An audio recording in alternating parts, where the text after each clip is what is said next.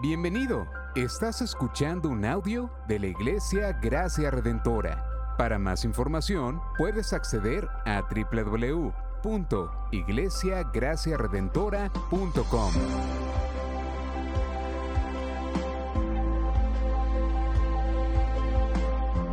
En la exposición de la palabra, el pastor Xavier Torrado.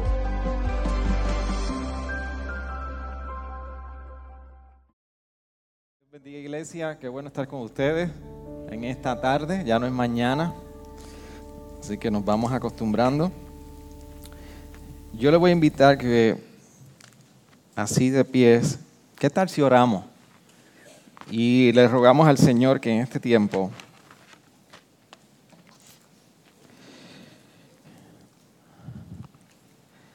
hable de manera poderosa a nuestros corazones, a nuestra alma. Y, quizás lo irónico es, bueno, la palabra del Señor siempre habla, definitivamente. Es, la voz de Dios, gracias. La voz de Dios hablando a nosotros en todo momento. Pero cuando yo me refiero a que nosotros oremos para que el Señor hable a nuestros corazones, a nuestras vidas, es que precisamente hoy, entre nuestra lucha con ansiedades, preocupaciones, pecados, eh, you name it, póngale el nombre, que solamente usted sabe. Que hoy su palabra sea particularmente, como decimos nosotros, de una manera profética, realmente profética, hablando a nuestra vida. A la palabra no hay que añadirle nada más. Ya los profetas hablaron lo que, lo nuestro momento, hoy en el julio, julio 16, a las 2 de la, a 2 de la tarde con 22 minutos, habla nuestra vida. Ese es el rol profético de la Escritura, de que el Espíritu Santo, utilizando esta verdad, habla a nuestro ser y trae una convicción que tú dices, hoy esto es como para mí, tiene nombre y apellido. Y eso es lo que yo ruego al Señor que él pueda hacer en su soberano poder con nosotros. Señor, venimos delante de ti en este tiempo y te ruego para que tú, Señor, hoy hable a nuestra vida como, siempre lo haces a través de la Escritura. No hay tal, tal cosa como un día con una excepción. Venimos delante de ti, Señor, rogando que tu palabra poderosa, que no hay nada más preeminente, no hay nada que pueda ah, sobrepasar la eternidad y que hoy, Señor, está plasmado en esta Biblia poderosa, nosotros podamos abrazarlo en humildad y en total dependencia y sabiendo que así como nos arraigamos a tu palabra, este, este es un asunto de vida o muerte. Por eso te ruego que ante tu palabra proclamada, nosotros podamos estar receptivos sabiendo que esto es asunto de vida o muerte espiritual en nosotros. Yo te lo ruego, Señor. En tu nombre oramos. Amén. Amén. ¿Se puede sentar, iglesia? Nosotros estamos en verano en los salmos y estamos acabando el verano. Por lo tanto, se están acabando las predicaciones de los salmos. Pero yo quiero hacer una pregunta. ¿Cuál es tu percepción acerca de lo bueno? Cuando, cuando tú, tú comienzas a identificar qué es bueno y qué no es bueno, ¿cuál es esa percepción o paradigma que rige tu percepción de lo que es bueno y malo? Por ejemplo, ¿por qué algo es bueno para ti y por qué algo es malo para ti? Entonces, aquí es donde yo quiero que nosotros comencemos, no vamos a poder indagarlo como, como quisiera quizás un buen seminario, un, sábado de retiro y pasar tiempo de un estudio de esta manera. Pero, pero a nivel social, nosotros, como estos paradigmas seculares, los paradigmas más seculares, cómo estos paradigmas seculares realmente rigen, influencian en la manera como nosotros vemos la vida. Pero lo más interesante es que no solamente cómo vemos la vida, es cómo vemos nuestra vida cristiana. Por ejemplo, nosotros en algún momento hemos escuchado de lo que es ah, el utilitarismo. El utilitarismo su, en su esencia filosófica, lo que quiere decir es que si algo produce mejores maneras o mejores frutos o mejores consecuencias, quiere decir que eso es bueno. Eso es bienestar. Eso es felicidad. Ese es el paradigma del utilitarismo. En palabras resumidas y a lo criollo, conforme a, este jíbaro que vivía en Miraflores, allá en Arecibo, mientras sirve, me sirve. Mientras no me sirve, no me sirve. Entonces, ¿cómo esto influencia tanto nuestra vida? Influencia mucho más de lo que tú y yo nos podemos imaginar, que no lo deseo y no me produce placer, por lo tanto no es bueno. Si, si es algo que no es conforme a mis expectativas de lo que es bueno, entonces no es bueno. Le voy a decir dónde hay una práctica utilitarista en su vida y en la mía. Cuando usted se compra, no sé si le pasó durante la pandemia, que cuando compraba ropa, esta costumbre durante la pandemia de que en las tiendas de ropa usted no se podía medir la ropa. No sé si le pasó. ¿Y qué usted hacía? O por ejemplo, en los tiempos de Amazon, compramos ropa, vamos, estamos en Amazon. ¿Qué sucede cuando usted se pone esa ropa y se da cuenta que no le queda como usted esperaba? No es que no le sirve, eso es muy distinto. No es que no le sirve, que no luce como usted esperaba. Y usted se compró la blusa o el traje negro y le quedó como una bolsa de plástico. Y usted dice, me sirve pero no me gusta. O se compró el pantalón y no le quedó, no le luce. Y usted dice, mm, me veo con una espalda plana. Y eso es lo que somos. Pero usted busca a través de la ropa lucir de una manera en expectativa. Hasta que la ropa no luce como usted quiere, ¿qué usted hace? Usted viene, la empaca, la devuelve. No me gustó. Déjeme decirle que es una práctica utilitarista. Mientras no me sirve como yo espero, lo devuelvo. Déjeme decirle algo. En el matrimonio, esa es la mayor lucha que tenemos como no es como lo que esperaba cuando yo me casé. Esto no era lo que yo esperaba. Usted no tiene idea la cantidad de veces que en consejería matrimonial yo escucho, yo no me casé para esto. Eso es una práctica utilitarista. No era lo que esperaba. Así que este paradigma nos forma más de lo que tú y yo pensamos. Pero ¿qué sucede? Que nosotros hemos leído y hemos estado leyendo y hemos estado escuchando y nosotros hemos crecido afirmando y hasta cantando que Dios es bueno. Que Dios es bueno. El problema es que nos podemos acercar de una misma manera a lo que es la bondad de Dios en nuestra vida. Esperamos que lo que define a Dios en su bondad sea consecuencia del producto que estoy experimentando en mi vida. Y aquí es donde el paradigma del utilitarismo comienza a influenciar incluso nuestra posición optimista. Porque si entonces, si Dios es bueno, la pregunta que tenemos que hacernos es, ¿cómo esto está transformando o ha transformado mi vida cristiana? ¿Cómo esto ha transformado la manera de yo caminar, la manera de yo proceder, la manera de yo vivir, la manera de yo tomar las decisiones, la manera de levantarme cada día y acostarme cada día? Ha influenciado mi vida. Y eso es una buena pregunta que tú, puedas realizar desde ahora. No tienes que esperar a la aplicación del sermón al, final.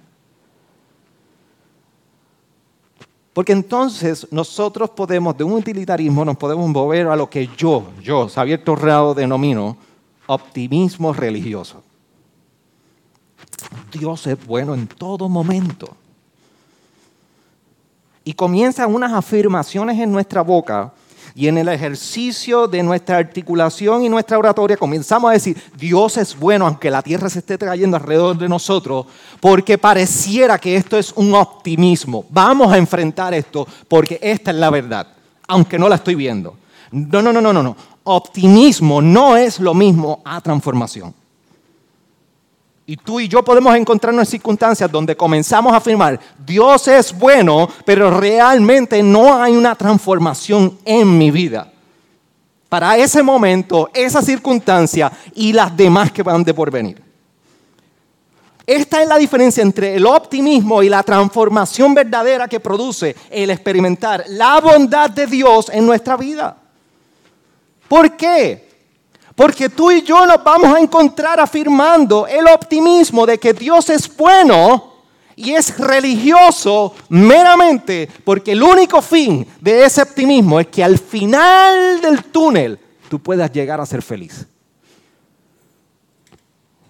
Y tú y yo nos encontramos afirmando, es que Dios es bueno, aunque me esté sucediendo esto. Pero lo afirmamos porque al final del túnel, al final de esta calle que parece insálida, esperamos con esperanza que el deseo que nosotros tenemos, que la expectativa de lo que nosotros... Y déme decirle unas malas noticias, que en sí son buenas. Eso no es ser transformado por la bondad de Dios. Entonces cuando nosotros hablamos y nos preguntamos cómo debemos responder a la bondad de Dios, el Salmo 100 nos pone en perspectiva a la relación, en relación al llamado que hace el Salmo 100 a la bondad, a cómo responder a la bondad de Dios. Pero para nosotros entender el Salmo 100, el flujo de los salmos es vital que podamos entender de alguna manera. Y aunque la idea no es un estudio de los salmos, el pastor Félix hizo una muy buena referencia la semana pasada cuando predicamos el Salmo 78. ¿78 era? Y nos puso en contexto. Pero yo quiero que usted entienda lo siguiente. El libro de los salmos se compone de cinco libros. Y esos cinco libros tienen composiciones de diferentes salmos. El Salmo 100 prácticamente está dentro del libro cuarto. Y no es la serie de Lord of the Ring, ni es la serie de Narnia. Es los salmos, es la compilación de oraciones del salmista y los salmistas. Y cada libro tiene su creciendo, va creciendo en tema y va apuntando con mucha intencionalidad con un propósito. Entonces, cuando nosotros entramos en el Salmo 100, que estamos en el libro 4, déme decirle la transición entre el libro 3 y el libro 4 es vital para nosotros entender dónde nosotros estamos. Porque cuando usted va al, al Salmo 89, que prácticamente el Salmo 89 es el último salmo del libro tercero. Y usted va a saber que está terminando un libro porque el último verso de cada libro termina 29. Pero del Salmo 89 estamos haciendo la transición a ese libro cuarto y en el Salmo 89 hay un clamor por Jerusalén. Y ese clamor se resume en el, Salmo 89, verso 42, de la siguiente manera. Perdónenme, 49. Diciendo, ¿dónde están, Señor, tus misericordias de antes, que en tu fidelidad juraste a David. Así que el salmista está haciendo un clamor por Jerusalén y está preguntando, ¿dónde están tus misericordias? Y el libro, aquí comienza el libro cuarto de los salmos. Pero lo interesante es que la composición de los salmos fueron durante el tiempo pre-exilio, si usted conoce historia, Antiguo Testamento, durante el exilio y post-exilio. El libro cuarto, o sea, del capítulo 90, el Salmo 90 en adelante, se entiende que las composiciones fueron durante el exilio y post-exilio. Así que hace mucho sentido cuando en el Salmo 89, que es el final del libro tercero, nosotros vemos al salmista que está clamando, ¿dónde están tus misericordias? Ay, el Salmo 90. ¿Qué sucede? Que en el Salmo 90 hay un encabezado en ese título que dice la oración de Moisés. Hace mucho sentido, porque ahora lo que nosotros vamos a ver en el libro cuarto y en estos salmos que continúan a partir del 90 es que vamos a, a, ver destellos del primer exilio o el primer éxodo. Por eso comienza con la oración de Moisés. Por eso es Moisés hablando y diciendo, Señor, tú has sido un refugio para nosotros, de generación en generación. La lógica del salmista es que así como sucedió en el primer éxodo, también va a suceder en este próximo éxodo. Esa es la lógica que está siguiendo en el, libro cuarto. Así que en el Salmo 90, Moisés está intercediendo. En el Salmo 91 se está hablando de la, de la exaltación de un rey que viene del linaje de David. El Salmo 92 entonces hace un recordatorio de las verdades del Salmo 1 y el Salmo 2, el justo versus el impío. El Salmo 93 se presenta ya el Señor exaltado. Y en el Salmo 94, teniendo ese Señor exaltado del Salmo 93, en el Salmo 94 se está clamando por venganza. En el Salmo 95, ahí por eso es que hace, hace sentido cuando el salmista le está recordando que no se comporten como los que estuvieron, que dice en verso 8 del Salmo 95, no endurezcáis vuestro corazón como en Mériba, como en el día de Masá en el desierto. Ah, recuérdese en la imagen del primer éxodo. El salmista le está diciendo, por favor, les exhorto a que no procedan como ocurrió con los del primer exilio con corazones endurecidos. El Salmo 96 continúa y es el llamado a Israel a adorar a Dios. El 97 es un destello de lo que sucedió en el monte Sinaí. Por eso los primeros versos dice que el Señor reina y comienza el verso 2 con nubes densas, el verso 3 con fuego, el verso 4 con relámpagos que iluminaron. Esa era la manifestación de Dios en el Sinaí. Así sucesivamente hasta que en el verso 98 comienzan a adorar por una obra nueva de Dios. Y en el verso 99, en el capítulo 99, se está adorando en celebración porque el reinado santo de Dios había sido establecido. Así era la progresión de cada uno de los salmos hasta que llega el Salmo 100. Y dice, tú, ¿usted no ha leído el Salmo 100? Yo sé que no lo he leído. Lo hemos leído para abrir el servicio en adoración. A mí no se me ha olvidado ahora podemos leer el Salmo 100. Y no he empezado la introducción. No, son bromas, son son. Por eso el Salmo 100 dice, aclamad con júbilo al Señor, toda la tierra. Servid al Señor con alegría, venid ante Él con cánticos de júbilo. Sabed que Él, el Señor es Dios, Él nos hizo y no nosotros por sus puertas con acción de gracias y a sus atrios con alabanza. Darle gracias, bendecid su nombre porque el Señor es bueno. Para siempre es su misericordia y su fidelidad por todas las generaciones. Un salmo cortitísimo, cinco versos, que lo utilizamos para llamar adoración al principio del servicio en muchas ocasiones. Pero ¿qué tiene que ver este salmo en este contexto? La diferencia del Salmo 99 y el Salmo 100, que es un llamado a la adoración, es que el Salmo 99 es dirigido a Israel. Pero el Salmo 100, si usted lee, en el primer verso nos deja saber que no es solamente a Israel, es principalmente a toda la tierra, a las naciones alrededor de Israel.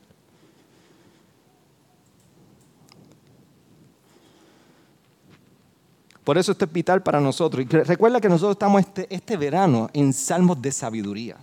La pregunta que nosotros nos estamos desarrollando desde el principio de verano hasta el final es cómo debe vivir el hombre delante de Dios. Vive en sabiduría el hombre delante de Dios. ¿Recuerda esa pregunta? Salmo 100 nos invita a esto. Pero entendamos lo siguiente, el Salmo 100 está haciendo un llamado. Y viendo ese eco que viene recorriendo desde el Salmo 90 sobre el primer exilio, el primer éxodo, por lo tanto Dios estará de igual manera en este segundo éxodo, el Salmo 100 hace un llamado a la adoración en los primeros dos versos. Y el llamado a esa adoración es un, un aclamar, es un clamor en júbilo porque tiene una connotación victoria, es, es representativo de una fuerte emoción por victoria, cuando ocurre una victoria. Así que este no es un salmo de lamento, al contrario, es una, una, invitación a expresarse, no solamente en alabanza, sino a expresarse de una manera exuberante delante del Señor. Ese es el tono y la connotación de este salmo. Es celebración, es, es júbilo, es un cántico y una emoción como de victoria. Es una confesión en celebración acerca de lo bueno que ha sido Dios. Es una confesión acerca, o más bien una confesión en celebración acerca de lo bueno que ha sido Dios. Y no es una confesión y no es una celebración pasiva, es exuberante. Entonces, aquí es donde nosotros vemos ese verso 1, que es a toda la tierra. No solamente a Israel, sino a todas las naciones. Y esto hace sentido porque nosotros predicamos a Éxodo recientemente, pero lo vemos desde Génesis 12, 1 al 3. La promesa donde Dios le está recordando al pueblo de Israel que formaría la nación a través de Abraham. Y les dice a Abraham en el capítulo 12 de Génesis que los que te bendigan, yo los bendeciré. Los que te maldigan, yo los voy a maldecir. Pero haría un pueblo de muchas naciones. Pero la idea de escoger a Israel no era porque precisamente Israel tenía algo que sobrepasaba las demás naciones y era más hermosa que las demás naciones o había algún esplendor en ello. Al contrario, que es pura gracia, misericordia y amor de Dios por Israel y los escogió para que en el testimonio de ellos como pueblo de Dios, ellos pudieran testificar que había un Dios verdadero hacia otras naciones. Y nosotros lo estuvimos predicando en Éxodo, principalmente los capítulos 12 al 20. Vimos esas naciones, una y otra vez Dios recordándole a través de Moisés al pueblo, no hay, todas las naciones conocerán que hay un Dios por medio de Israel. Así que este tema continúa, pero también hay una expectativa de una adoración en plenitud, donde toda la tierra sería llena del conocimiento de Dios conforme a Habacuc 2.14. Así que aún Israel estaba consciente, el salmista estaba consciente que Israel como pueblo había sido levantado, escogido por Dios para que fuera testimonio a las demás naciones. Y que habría en su futuro una manifestación en todas las naciones donde cada lengua, cada rincón, cada nación tendría que confesar al Señor como su Salvador. Entonces, esa expectativa está recorriendo este Salmo 100. Por eso el llamado es servir al Señor con alegría. Venid ante Él con cánticos de júbilo. Este es el llamado a todas las naciones. Y esa es la expectativa del, del salmista en este salmo. No solamente Israel, las naciones alrededor. Pero lo interesante es que el verso 3 es como si fuera se le llama el intercalado en la poesía hebrea. Y es ese verso que lo que hace es detente, pon la emergencia, paremos un momento, considera algo antes de continuar. Y por eso es que este verso 3 dice, sabed que el Señor, que Él, el Señor, es Dios, Él nos hizo y no a nosotros, no nosotros, a nosotros mismos. Este verso es el pivote, es el gozne como le llamamos a nuestras puertas. ¿Sabe lo que es un gorne? Usted sabe lo que es un gorne hasta que empieza a chillar la puerta. Y hay que echarle W40. Y la puerta se mueve sobre ese gozne. Este texto hace lo mismo. ¿Por quién? Porque lo que resalta del, salmo, del verso 3 es, sepan, sabed que Él. Y este es el llamado a las naciones, pero el llamado a las naciones por dos razones particulares que da este verso 3. Primero, que el Señor es Dios. Y dos, que Israel es su pueblo. Así que este verso 3 es un detente antes de que tú continúes con la alabanza, es importante que tú sepas que el Señor es Dios. Antes de que tú respondas a la entrada por los atrios, es importante que tú puedas conocer que hay un reconocimiento exclusivo de quién es el Dios verdadero.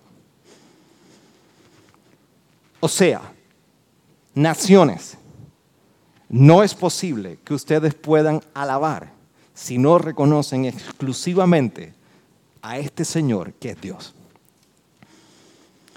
Por eso este verso es pivote. Ahora, el verso 4 y 5 continúa diciendo, entrad por su puerta con acción de gracia y a sus atrios con alabanza. Dadle gracias y bendecid su nombre, porque el Señor es bueno y para siempre su misericordia y su fidelidad para las generaciones. Aquí se hace nuevamente un llamado a la alabanza. Pero lo interesante es que a diferencia de los primeros dos versos, el salmista no solamente incluye un llamado nuevamente a la alabanza, sino que incluye las causas o las razones por las cuales debe haber un llamado a la alabanza. Así que son, reciben la instrucción, son invitados a alabar y a entrar por el santuario y a unirse a Israel en los cánticos y en los sacrificios de alabanza pero la causa por la cual se puede responder de esta manera en sacrificios de alabanza, en cántico y entrar por los atrios es la bondad de Dios. Por eso dice el verso ahí precisamente, porque el Señor es bueno. Para siempre su misericordia y su fidelidad por, que recorre toda la Biblia. Porque no solo un contexto de que Dios es bueno, como si probaras un mantecado o si probaras como, como, como llevaron a casa el Rocky Road. Y lo dejaron allí. Tentadoramente, maliciosamente. Y su, y su nombre no lo honra, se llama amor. Y allí me acabé el Rocky Road a los tres días después que lo negué.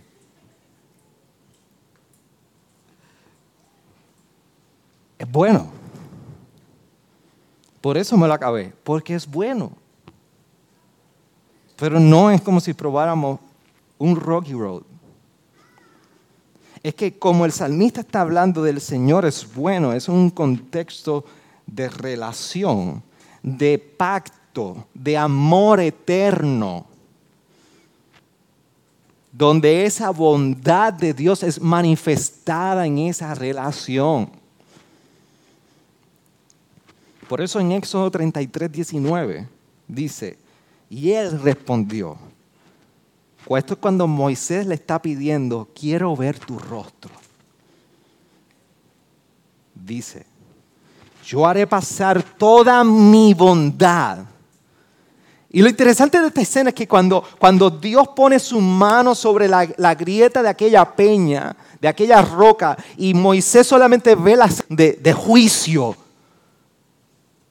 de fortaleza. Pero mira lo que Dios está diciendo en ese verso. Yo haré pasar toda mi bondad delante de ti. Y proclamaré el nombre del Señor delante de ti. Y tendré misericordia del que tendré misericordia y tendré compasión de quien tendré compasión.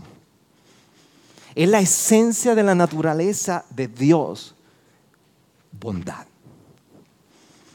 El Salmo 106, 1 pone de igual manera esto en contexto, dice, aleluya, dad gracias al Señor, porque es bueno, porque para siempre es su misericordia. El profeta Jeremías nos recordaba esto en el capítulo 33, verso 11. Voz de gozo y voz de alegría, la voz del novio, la, la voz de la novia, la voz de los que lo dicen, da gracias al Señor de los ejércitos. Es su que. El Señor es bueno porque para siempre es su misericordia.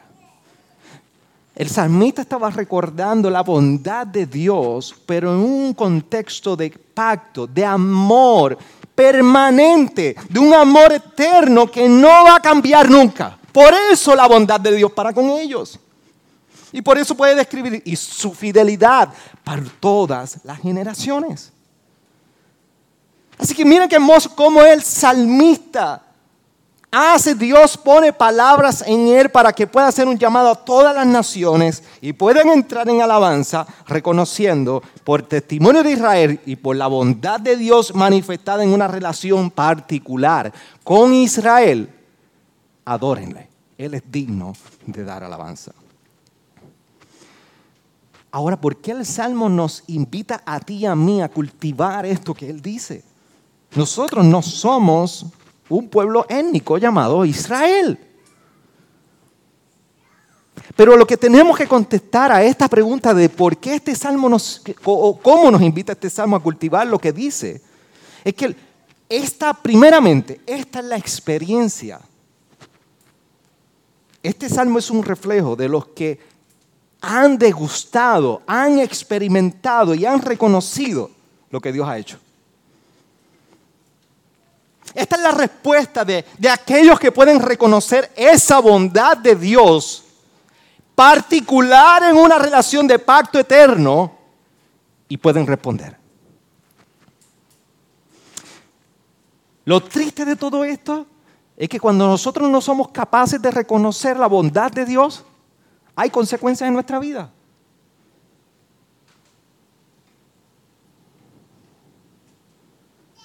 Yo quiero que usted dijera eso, que lo triste de cuando tú y yo no podemos reconocer la bondad de Dios en nuestra vida, hay consecuencias. Es a consecuencia de esto. Por eso la culpa con la que nosotros arrastramos constantemente, aunque nos sepamos los cinco puntos de Calvino, aunque nos sepamos el orden salutis de toda la salvación, aunque sepamos la mejor teología, cargamos con culpa. Cargamos con vergüenza. Vergüenza. Y lo más triste que yo creo que puede experimentar un creyente es la ausencia de placer. Porque el placer es solamente en aquello que nos lo puede dar. Y no la experiencia consecuente de una transformación en nuestra vida. Así que si tu vida se halla sin, sin placer, en culpa, en vergüenza, falta de gozo, Posiblemente. Un diagnóstico es que no podemos apreciar la gracia, la bondad de Dios en nuestra vida. Pero la pregunta entonces, para nosotros poder colocar nuestros corazones en un contexto de que puedan responder a la bondad de Dios, tenemos que contestar la pregunta, ¿qué ha hecho Dios en nosotros? Si tú, no estás al, tanto de lo que Dios ha hecho en tu vida, tú no vas a responder en bondad. Uno, Dios nos ha hecho su pueblo. Cuando nosotros vamos, y voy a dar lectura a estos versos,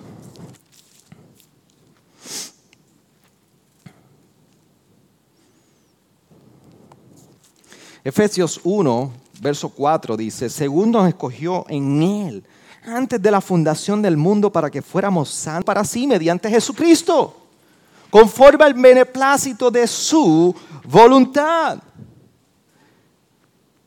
Nos predestinó para adopción.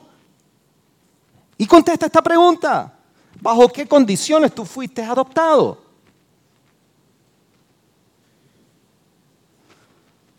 ¿Bajo qué condiciones la adopción de Dios hacia ti como hijo fue dada? Oh, no me digas que estabas en un palacio con los mejores padres, con tu mejor estatus social, con tu mejor momento. No, quebrados en pecado, sin salida, sin ninguna salvación. En, ese, en esas condiciones Dios nos alcanzó y nos adoptó.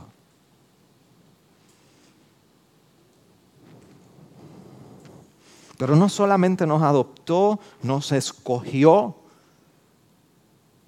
Y piensa por un momento, y no es algo que a mí me gusta hacer, pero tenemos que hacerlo.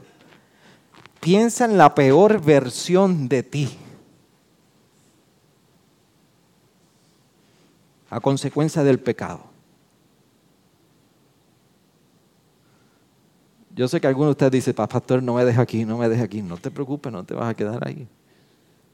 Piensa en la peor versión tuya delante de Dios. Ahí Él nos adoptó. Ahí su gracia nos alcanzó. ahí en esa calle sin salida es que este verso nos recuerda que fuimos adoptados como hijos. Eso es lo que hizo Dios por nosotros. Nos ha escogido. Pero no solamente nos ha hecho pueblo porque nos escogió. Mira cómo entonces no solamente nos alcanza en ese lugar de la peor versantidad y mía que podamos nosotros, capítulo 2 de la primera epístola de Pedro, versículo 9, versículo 10, dice, pero vosotros sois linaje escogido, real sacerdocio, nación santa, pueblo adquirido para posesión de Dios, a fin de que anunciéis las virtudes de aquel que os llamó de las tinieblas a su luz admirable. Pues vosotros en todo otro tiempo no erais pueblo, pero ahora sois pueblo de Dios. No habéis recibido misericordia, pero habéis recibido misericordia. Transformaron nuestra identidad, no solamente la respuesta a la pregunta de que bajo qué condiciones tú y yo fuimos adoptados, sino que también hemos recibido la respuesta de quiénes somos. Y primera de Corintios, capítulo 6, versículo 19 y 20 dice, ¿o no sabéis que vuestro cuerpo es templo del Espíritu Santo, que está en vosotros, el cual tenéis de Dios y que no sois vuestros? Que no sois vuestros. O en una versión moderna puede decir que no te perteneces pues por precio habéis sido comprados, por tanto glorificad a Dios en vuestro cuerpo y en vuestro espíritu, los cuales son de Dios. Va por ahí y tú puedes hacer como te da la gana. No, le no te perteneces. Saliste de la esclavitud del pecado a ser esclavo de él. Donde experimentan la verdadera libertad. Esa es la ironía de que quienes nosotros somos nos dieron identidad, pero nos dieron propósito porque acaban de contestar la pregunta, ¿para quién vivimos? Porque no te perteneces a ti. Así que esto es una de las primeras cosas que ha hecho Dios o que nos ha dado Dios, nos ha hecho su pueblo. Y este es el primer motivo por el cual tú y yo podemos responder. Lo segundo es que nos ha dado una tarea de dar a conocer. En Hechos 4 se especifica y en un momento dado se está expresando que Jesús es el Hijo de Dios y que no hay salvación en otro nombre. Esa es la tarea que tú y yo se nos ha dado. Porque si hemos experimentado esta transformación, nos han sacado del lodo cenagoso, de lo más profundo, de la peor versión de ti, te han dado propósito, te han transformado la identidad, ¿cómo no he de hablar de la bondad de Dios en mi vida? Pero tercero,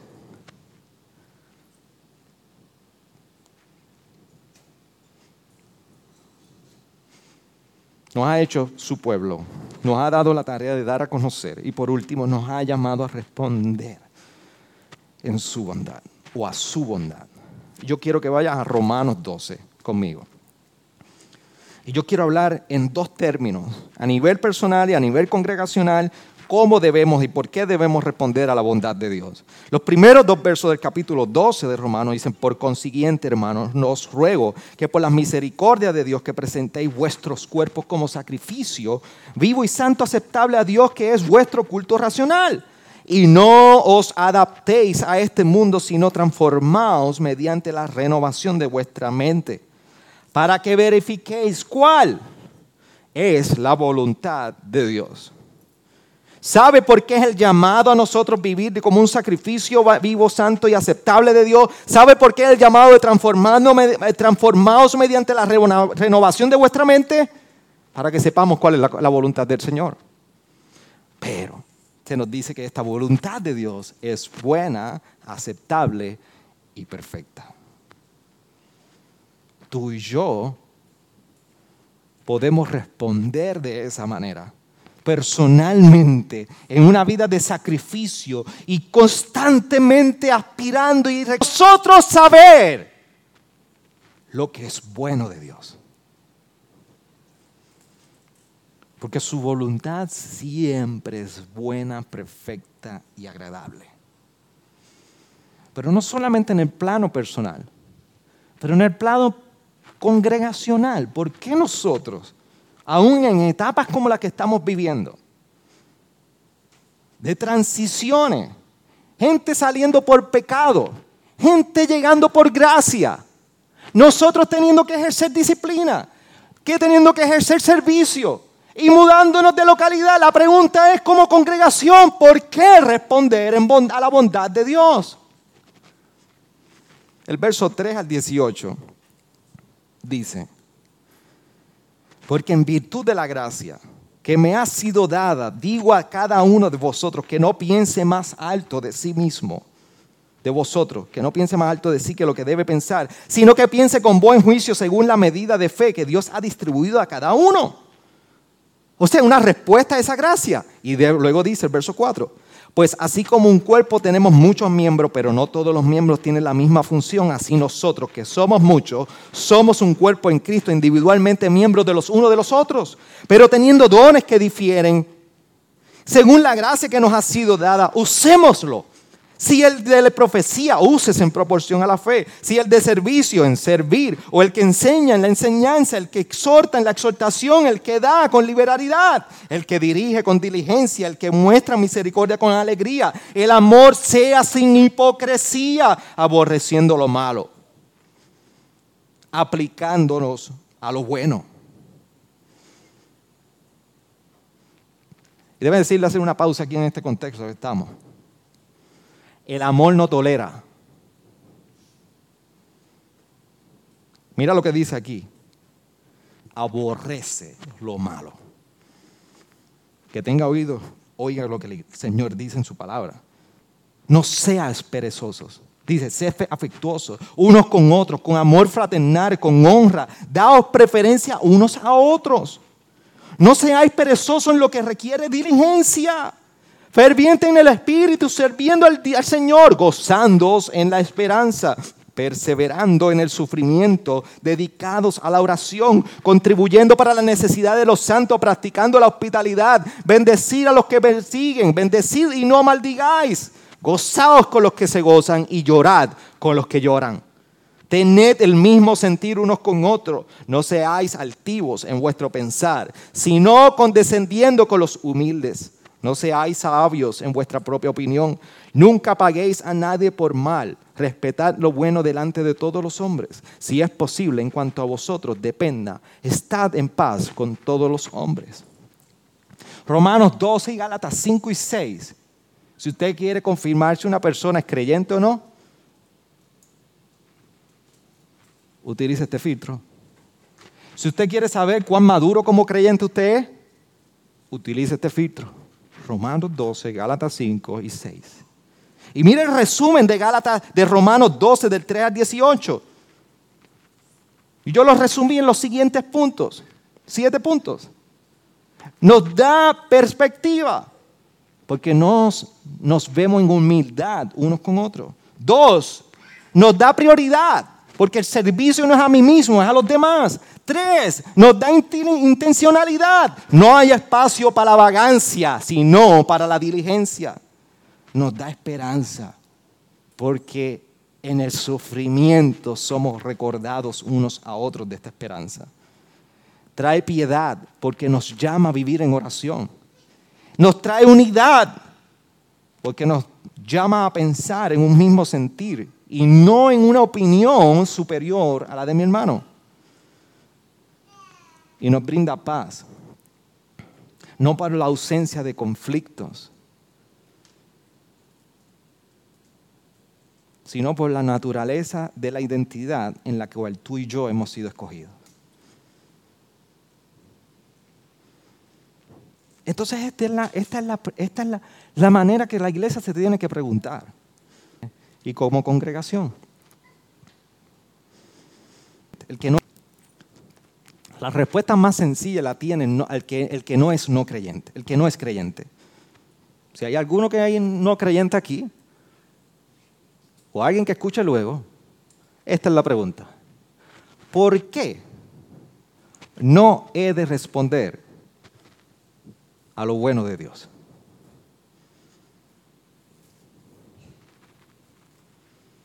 Yo ruego al Señor que tu vida y que nosotros como iglesia seamos hallados respondiendo a la bondad de Dios, como nos llama el Salmo 100. Entonces podrán mirar y decir, ese es el Dios verdadero. Puedes inclinar tu rostro ahí, donde estás. Gracias por sintonizarnos. Puedes encontrarnos en las diferentes plataformas de redes sociales, como también visitarnos a www.iglesiagraciaredentora.com.